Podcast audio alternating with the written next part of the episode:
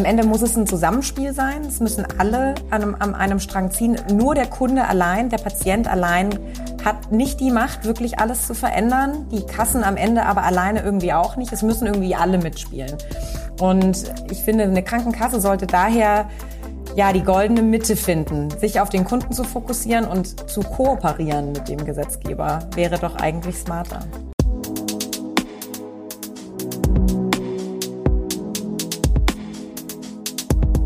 Hallo, willkommen zu einer neuen Ausgabe unseres Podcasts zum Buch Digitaler Puls, das wir vor kurzem rausgebracht haben. Ihr findet das bei Amazon ähm, und ich bin jetzt Seebach und spreche heute hier mit Luisa Wasilewski meiner Co-Autorin. Und wir haben uns heute mal für euch als ähm, Thema rausgesucht, ähm, wie sich eigentlich die Rolle der Krankenkassen und Krankenkassen an sich weiter verändern. Auch dort gibt, findet ihr ein Kapitel in unserem Buch zu dem ganzen Thema. Die Krankenkassen haben eine ganz wichtige Rolle im deutschen Gesundheitssystem. Sie müssen die Show nämlich bezahlen. Da, guckt, Luisa hat es eben nochmal hochgehalten. Luisa, die Wandlung der Krankenkassen. Ähm, was denkst du dazu?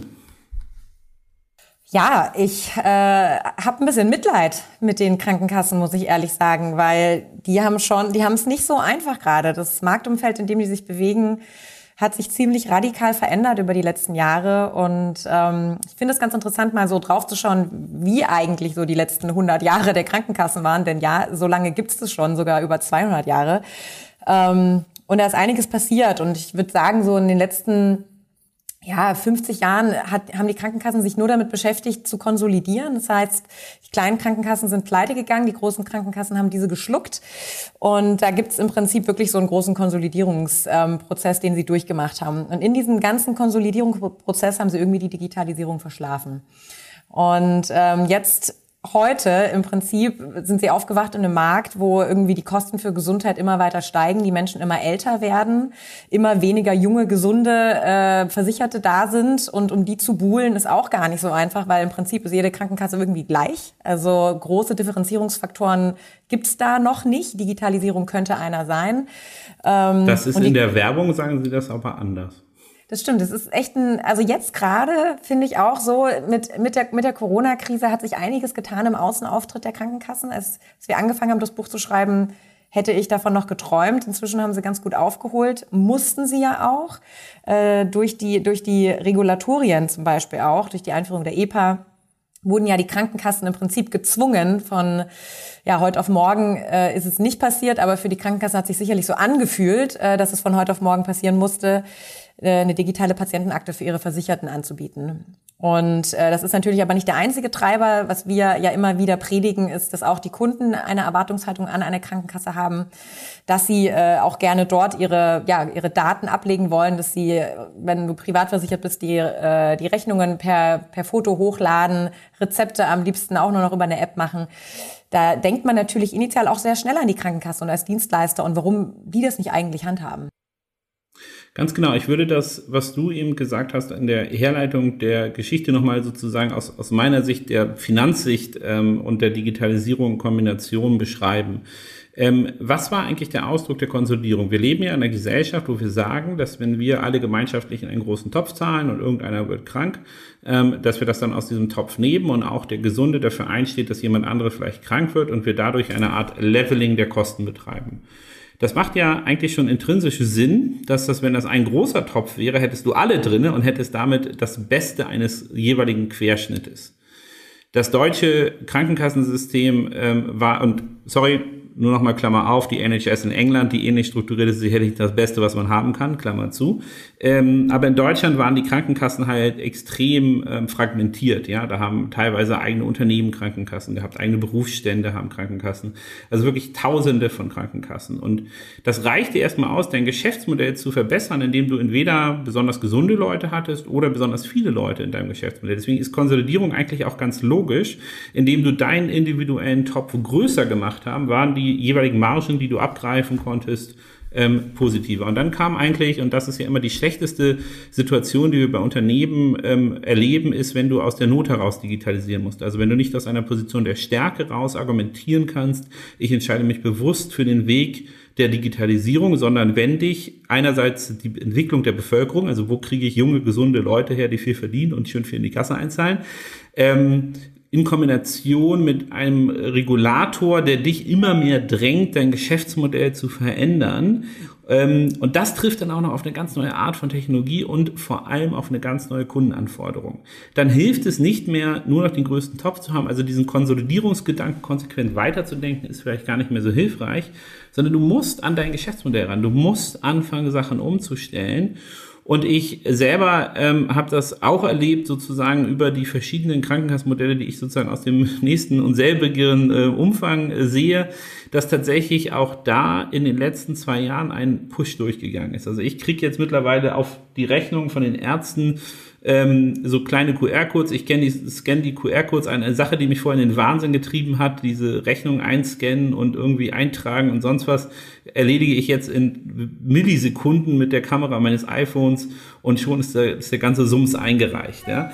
Und, ähm, An der Stelle muss man aber auch sagen, ja. Nils, das sind die privaten Krankenkassen oder Krankenversicherungen. Das sagt man ja auch nicht. Private Krankenkasse, das gibt's nicht. Eine Krankenkasse ist eine gesetzliche Krankenversicherung. Ähm, und da hat man in der Vergangenheit ja auch gesehen, dass die privaten viel, viel weiter waren als die gesetzlichen.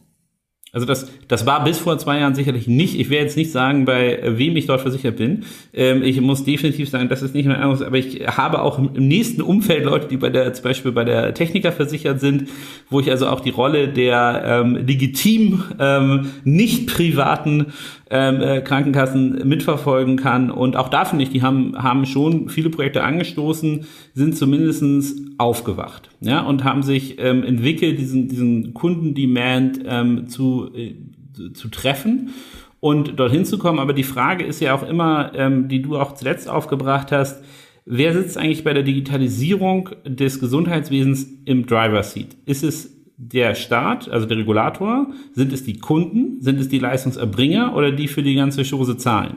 Und ähm, die Frage, die mir, ich mir immer stellen will, wenn ich jetzt eine Krankenkasse bin und merke, hm, meine alte Strategie, nämlich der Konsolidierung des Marktes, ähm, das funktioniert nicht, ne? dann kann ich ja zwei Sachen machen. Dann kann ich entweder versuchen, Druck auszuüben auf den Regulierer, ähm, es gibt ja im Gesundheitswesen, sagen wir mal, einige sehr interessante Kassenverbände, die das oder, äh, oder Vertretungsverbände, die das offensichtlich als ihre Strategie genommen haben, einfach so viel Druck auf die Regulierer auszuüben, dass da nichts passiert in ihrer Machtposition.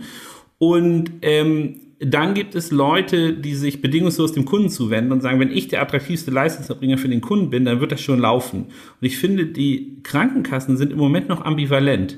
Die sind sich so unsicher, ob sie sich in Richtung des Regulators entwickeln müssen und getrieben reagieren oder ob sie proaktiv auf den Kunden zugehen und mit dem richtig eng arbeiten. Und lassen wir mal die Leistungserbringer jetzt außen vor. Aber da sehe ich noch eine hohe Ambivalenz. Wie siehst du das denn? Haben die sich schon mal klar für eine Seite entschieden oder siehst du da auch dieses ambivalente Verhalten? Äh, ich würde sogar sagen, wirklich für den Kunden hat sich so gut wie keiner bisher entschieden. Also ja, es gibt sicherlich äh, auch deutsche Kassen, die die Vorreiter sind, ja, die TK oder im privaten Bereich die AXA. Ähm, aber so wirklich, wirklich, wirklich kundenzentriert arbeiten die auch noch nicht. Und daher tendiere ich auch eher dazu, dass sie noch festhalten, auch noch zu sehr immer noch festhalten am alten Modell und hoffen, dass dann nicht zu viel Druck von oben kommt, also vom Regulator. Und der kommt aber, zumindest solange wir den Spahn noch haben. Und zu deiner vorherigen Frage, ich glaube, am Ende muss es ein Zusammenspiel sein. Es müssen alle an einem, an einem Strang ziehen. Nur der Kunde allein, der Patient allein hat nicht die Macht, wirklich alles zu verändern. Die Kassen am Ende aber alleine irgendwie auch nicht. Es müssen irgendwie alle mitspielen. Und ich finde, eine Krankenkasse sollte daher ja die goldene Mitte finden, sich auf den Kunden zu fokussieren und zu kooperieren mit dem Gesetzgeber wäre doch eigentlich smarter. Da sehen wir also ein Statement zur Ambivalenz, das ist ja auch mal gut. Ähm, nein, also der, ähm, äh, was ich da immer denke, ist, die Frage ist ja, ob du manchmal gegensätzliche Interessen vertreten musst. Also ob du manchmal auch ähm, ähm, äh, irgendwann zum Regulator sagen musst, du, nee, das ist jetzt eine blöde Idee, das mache ich nicht, lass uns das bitte verändern ähm, und dich im Interesse des Kunden entscheidest. Ähm, das Thema Datenschutz, das ja hart vorgeschrieben wird, das genau gemacht wird, Oft kann man, glaube ich, sehr plausible Gründe herleiten, warum es vielleicht schlauer ist, Datenschutz mit Datenschutz sein zu lassen und sich im Sinne des Kunden zu entschieden. Ich glaube, die Pandemie hat dafür auch relativ viele Beispiele geliefert, ähm, dass man dadurch ähm, oft gehemmt wird in Sachen, die man weiß, die eigentlich besser sind für den Kunden. Und ähm, ich glaube, da, solange man am gleichen Strang zieht, ist das in Ordnung, aber das muss ja nicht immer gegeben sein. Ne? Und solange, glaube ich, dann muss man irgendwann eine, eine klare ähm, ja eine klare Stellung beziehen, wo man hingehen will. Aber mal ein Aspekt, über den wir noch gar nicht gesprochen haben, was ist eigentlich die ähm, Beziehung der Krankenkassen zu den Leistungserbringern. Ähm, und da würden mir ja auch viele Schnittstellen auffallen, die, äh, wo Digitalisierung sehr, sehr viel helfen würde. Ähm, von der Einfachheit der Abrechnung über, man sieht ja auch immer wieder in den Medien große Abrechnungsbetrüge, wo ich mir immer denke, so, okay, da sind drei, zwei Software-Aspekte eingepreist und du, ähm, und du könntest dort viel einfacher auch Fraud finden. Ähm, das sind aber nur einige Teilbereiche der Beziehung da. Was ist denn deine Meinung zwischen Krankenkassen und Leistungserbringer, wie da die Beziehung gerade gut oder schlecht oder wenig digitalisiert läuft? Ja, äh, definitiv wenig digitalisiert. Ich meine, der Überweisungsschein und das E-Rezept ist ja, äh, das Rezept ist ja genau das. Ne? Ich, wenn, wenn du dir überlegst, wie viele Papierschnipsel, Millionen von Papierschnipsel jedes Jahr durch die Krankenkassen äh, gepresst und abgeheftet werden in irgendwelchen Lagern, ähm, die von den Ärzten kommen. Also aus einer Sicht von einer Krankenkasse, alleine das ist ja schon absurd, was da für Kosten verbrannt werden, welche man über Digitalisierung ähm, direkt auflösen könnte. Ja, allein die Papierkosten und die Druckkosten.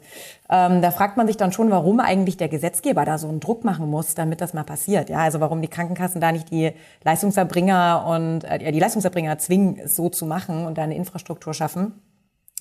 Ja, ich glaube, die Leistungserbringer, die spielen am Ende auch so ein bisschen mit, weil sie eigentlich gar keine Wahl haben. Also ich glaube, die Macht der Krankenkassen ist, ist sehr viel größer, als viele denken. Und ich wundere mich eigentlich manchmal, warum das nicht mehr ausgenutzt wird von den Kassen. Also es wird ja, das würde ja erfordern, dass die jeweiligen Führungsteams der Krankenkassen die Notwendigkeit der Digitalisierung für ihr Geschäftsmodell durchdrungen haben. Daran scheitert es ja oft. Ne? Also oft wird ja das nicht getan, weil es kein Buy-in gibt. Was wären denn, wenn du jetzt sozusagen dem ähm, ähm Rat aller Krankenkassenvorsitzenden Deutschlands begegnen würdest, ähm, was wären denn da so die Top-Punkte, äh, die du denen aufzählen würdest, warum ähm, das Sinn macht? Also ich glaube, der erste, den wir ja schon genannt haben, ist ja wahrscheinlich sicherlich einfach schlichtweg Kostenoptimierung. Man kann Kosten durch effiziente Digitalisierung reduzieren. Haben wir sonst noch Gründe, die uns einfallen würden? Äh, generell nat äh, natürlich viele. Ne? Also es, es, gibt viele sind, also was ich immer noch ganz interessant finde mit den Krankenkassen, ist diese Diskussion rund um Prävention und Kosteneinsparung. Ähm, das ist ein Argument, was viele Startups zur Kasse hinbringt und sagt, liebe Kasse, äh, mit meiner App werden die Menschen weniger krank oder haben weniger Rückfälle nach einer Krebserkrankung, nach einer oder in der chronischen Erkrankung. Und dann sagt die Krankenkasse, cool, äh, über das Leben hinweg sparen wir dann 100.000 Euro äh, mal 10 und können dann einfach die App einmal erstatten. Also die Hoffnung besteht natürlich, dass über Digitalisierung Menschen sozusagen weniger krank werden oder weniger schlimme Verläufe haben, Prävention einen größeren Anteil nimmt über digitale Tools und dadurch die Krankenkassen im Zweifel auch weniger Geld ausgeben und besser haushalten können mit ihren eigenen Mitteln. Genau, und nebst natürlich der, der menschlichen Komponente, dass es sehr schlau wäre, zu gucken, die Leute werden erst gar nicht krank, Prävention, man kann angepasstes Pricing machen. Ähm, vielleicht ein dritter Punkt, den ich, den ich da auch sehr spannend finde, ist die Kundenakquisition. Also wir haben ja schon gesagt, wenn der Topf äh, selektiert äh, breiter wird von Leuten, die ich habe, und es gibt ja auch einige Krankenkassen, die extrem offensiv ähm, weitere Kunden angeworben haben, auch da finde ich, wird bisher sehr wenig gemacht, ähm, also äh, die, die Vorteile einer bestimmten Kasse voranzubringen, also und, äh, und auch zu schauen, wie kann ich eigentlich modern und innovativ Kunden akquirieren. Da ist gefühlt, dass äh, das Marketing und die Aussagen, die da getroffen werden, immer noch so ein bisschen so 90s, ne? Also so, ähm, auch da hängen sie zurück. Also der dritte Punkt wäre, dass ich sagen würde, überdenkt mal, wie ihr Kunden gewinnt, ähm, wie die Zusammenarbeit mit euren Kunden funktioniert und welche Vorteile ihr rausstreichen könnt über neue Kundenakquisitionskanäle. Also das wären so die Top drei, die wir wahrscheinlich dem bei Aufsichtsrat aller Krankenkassen mitgeben würden. Absolut. Ähm. Und was ich auch immer wieder oder ja, was ich mich frage, ist dieses ganze Thema Gesundheitsplattform. Ja, wir haben darüber ja auch ein ganzes Kapitel geschrieben und uns damit auseinandergesetzt, welche Player am Markt haben eigentlich neben Amazon und Google und Co. eine gute Chance, die oder eine Gesundheitsplattform für verschiedene Patientenreisen aufzusetzen. Und ich glaube schon, dass die Krankenkassen viel hätten, abgesehen von Digitalisierungskompetenzen, haben sie sonst ja alles für diese, für diese, alle Zutaten, um eben diese Gesundheitsplattform aufrecht, äh, aufzubauen. Sie begleiten ja den Patienten oder den Kunden schon ein Leben lang, im Zweifel. Ja, viele Menschen wechseln ihre Krankenkasse nicht mehr, wenn sie einmal drin sind. Die meisten Leute sind sogar einfach da drin, weil die Eltern da drin waren. Dann war man da familienversichert und bleibt irgendwie sein Leben lang auch noch bei der einen Krankenkasse. Außer es wird ganz schlimm, dann wechselt man oder man kommt in eine höhere Gehaltskasse, äh, Klasse. Aber man sollte sich ja schon überlegen, äh, was, was für eine Chance das eigentlich für die Krankenkasse ist, wenn sie jetzt noch schaffen würden, a, die Kunden zu akquirieren, die dann sinnvoll digital über ihr Leben hinweg zu begleiten. Ne, das ist nämlich auch was, was die Krankenkassen noch nicht sehr gut können. Ähm, ich glaube, wenn es um Familienplanung geht, haben sie sehr aufgeholt. Wenn es darum geht, du bist schwanger, dann gibt es direkt die App und das Beckenbodentraining irgendwie auch über die Krankenkasse.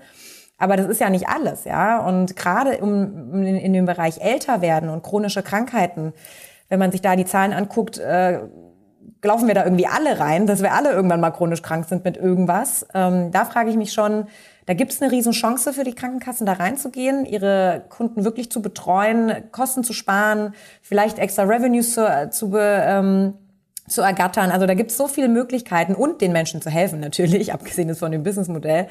Ähm, da bin ich sehr gespannt, was passieren wird und ob sie diese Chance ergreifen werden oder nicht. Genau, ich, äh, man sieht immer mehr Pflänzchen, die äh, vorsichtig gegossen werden von den Krankenkassen, also mehr Initiativen, die äh, vorangebracht werden. Aber es ist für jemanden, der auf wie so wie die Spinne im Netz ähm, so viele Kontaktpunkte verknüpfen kann, auf so viele Daten sitzt, ähm, auch noch immer noch äh, so viel finanzielle Power hat, erstaunlich, ähm, wie viele andere Modelle in den Markt kommen, ähm, wie viele andere Aspekte aufgebaut und gefördert werden ohne ähm, dass diese Kernaussagen, warum Digitalisierung wirklich wichtig ist, tatsächlich aufgegriffen werden und dann von dem aufgegriffen in, äh, in den Führungsebenen verarbeitet werden und dann zur Umsetzung gebracht werden. Auch da ähm, äh, glaube ich, äh, sozusagen das eine ist die Gefahr erkennen, das andere ist operative Umsetzung dafür zu finden und sich selber ähm, so aufzustellen, dass man in der Lage ist, von einer Verwaltung der Krankheit hin zu einem modernen Gesundheitsmanagement sich zu entwickeln, zu einem ähm, Player, der über Digitalisierung den Kunden ganz anders anspricht. Ähm, das ist schwierig und ich glaube, vor allem, weil man halt in den Führungsebenen Leuten hat, die aus dieser Konsolidierungsphase geprägt äh, wurden. Ne? Also es gibt ja auch so Argumente, Mensch, wenn ich irgendwie den, den, den, das halbe Daumenglied irgendwie ein bisschen anders versichere, dann kriege ich hier so viel Marge, da äh, brauche ich nicht mehr gucken. Also dass ich einfach in meinem bestehenden Geschäftsmodell noch bestimmte Optimierungsaspekte ähm, habe, äh, mit denen ich ganz einfach meine Marge verbessern kann. Und das sind dann immer so Argumente, wo ich wirklich Fuchsteufelswild werde, weil ja, das ist so, als ob du auf dem sinkenden Boot sagst, okay, ich kann das Segel jetzt noch ein bisschen nach rechts stellen, dann vielleicht segel ich da ein bisschen schneller. Das stimmt, aber dein Boot säuft halt ab. Ne? Ähm, und, ähm, und ich glaube, das ist ähm, vielleicht auch eine der Kernaussagen, die ich oft ähm, in, im, im Umgang äh, gerade mit seniorigen Mitgliedern gefunden habe, ja, dass da diese Bereitschaft noch nicht da ist, dass die Optimierung des Geschäftsmodells noch ähm, sozusagen attraktiver wirken als eine konsequente Digitalisierung, die natürlich Risiken birgt, die teuer ist, die unsicher ist, die die eigene Komfortzone herausfordert. Ähm, aber da stehen wir, glaube ich, gerade mit den Krankenkassen. Und ähm, Genau, wir haben über den Regulierer ja schon viel gesprochen, dass er die Krankenkassen gerade ein bisschen treibt. Du hast das Sparen, äh, glaube ich, äh, lobend erwähnt. Das kriegt er in letzter Zeit äh, wenig. Deswegen lass uns doch den Punkt nochmal ausarbeiten. Was findest du denn da spannend an der, ähm, an der jetzigen Flut an Regulierungen äh, und Regulierungsänderungen, die dort auf die Krankenkassen zurollen? Ja, ich glaube, da ist ja so viel passiert. Die EPA ist ja schon wieder alt. Da braucht man ja schon gar nicht mehr drüber reden, äh, dass sie, sie ist da. Sie wird noch nicht viel genutzt, aber hey, sie ist da und, und sie wird auch noch besser werden. Ich glaube, was ähm, letztes Jahr ein großer Durchbruch war, war die, äh, die DIGA, ja, die DIGA-Zertifizierung für Startups, weil das hat einen enormen Einfluss auf die Krankenkassen. Im Prinzip ist es so, dass wenn ein Startup beweisen kann, dass, ja, dass es einen medizinischen Mehrwert gibt ähm, für ihre digitale Therapie, da sind jetzt äh, Diagnostik-Sachen, also Symptomchecker und so und Tagebücher werden, werden nicht als DIGA zertifiziert, aber digitale Therapien oder therapieunterstützende Apps halt eben schon. Und das Interessante ist am Ende, wenn die diese Zertifizierung haben, dann müssen die Krankenkassen das bezahlen. Das heißt, äh, ein riesengroßer Machthebel wurde den Krankenkassen entrissen, ähm, was, welche digitalen Tools eigentlich in die, in die Versorgung kommen und welche nicht. Vorher war das so, dass ein Startup jahrelang, also man hat intern so gesagt, ein bis drei Jahre dauert es, bis man einen Selektivvertrag mit einer Krankenkasse hat. Ja, wir haben äh, 108 oder so gerade, äh, ungefähr so, wer, wer weiß, welche schon wieder aufgekauft wurde, aber über 100 Krankenkassen haben wir. Und dann hast du als Startup über drei Jahre mit einer Krankenkasse einen Vertrag ausgehandelt, dass du in die Versorgung kommst. Das ist natürlich ein Albtraum. Und da hat der Regulierer gesagt, okay, sorry, ihr lieben Krankenkassen, so geht's nicht weiter. Wir geben jetzt ein bisschen Macht in die Hände der Startups, wenn sie schaffen, das ähm, nachzuweisen, dass sie einen Mehrwert leisten. Und das finde ich, finde ich wirklich sehr, sehr gut. Ähm, das ist natürlich absoluter Stress für die Krankenkassen und die meckern natürlich auch rum und finden das total doof. Auch für die Startups ist nicht alles rosig. Ja, auch die Startups sind in dem strengen Regulierungsprozess unterlegen und die können dann auch ihre App nicht mehr wirklich weiterentwickeln, weil dann würden sie ihre Zertifizierung verlieren, wenn sie sie einmal erhalten haben. Also auch da gibt's noch ganz viel Optimierungsbedarf. für Deutschen äh, ne, gleich richtig machen ist nicht so ganz unser Ding irgendwie im Healthcare-Markt. Aber wir sind auf dem Weg. Ich glaube, insgesamt ähm, ist das gerade nicht so unser Ding, aber fair.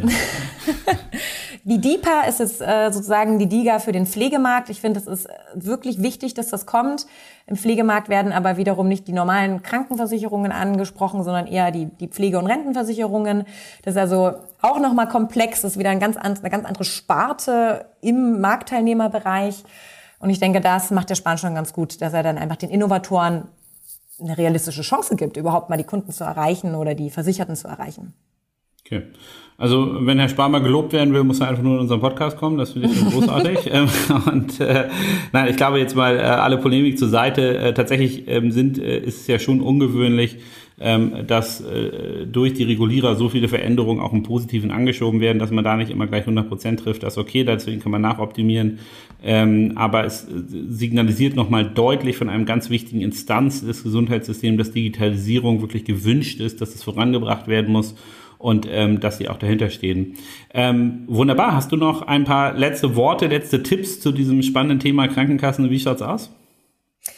Vielleicht an alle Hörer, ladet euch die EPA runter von eurer Krankenkasse. Schaut mal rein, was kann die eigentlich? Und gebt immer Feedback. Ich würde sagen, wenn da ein Feedback-Button ist, dann schießt mal los. Gibt das sehe ich auch so. Meines, meines noch leer. Ich gucke da mal rein. Äh, mal gucken, wann da irgendwann was drin ist. Ähm, darauf bin ich gespannt, ob ich es selber befüllen muss. Das muss ich mal genau ähm, äh, reinschauen.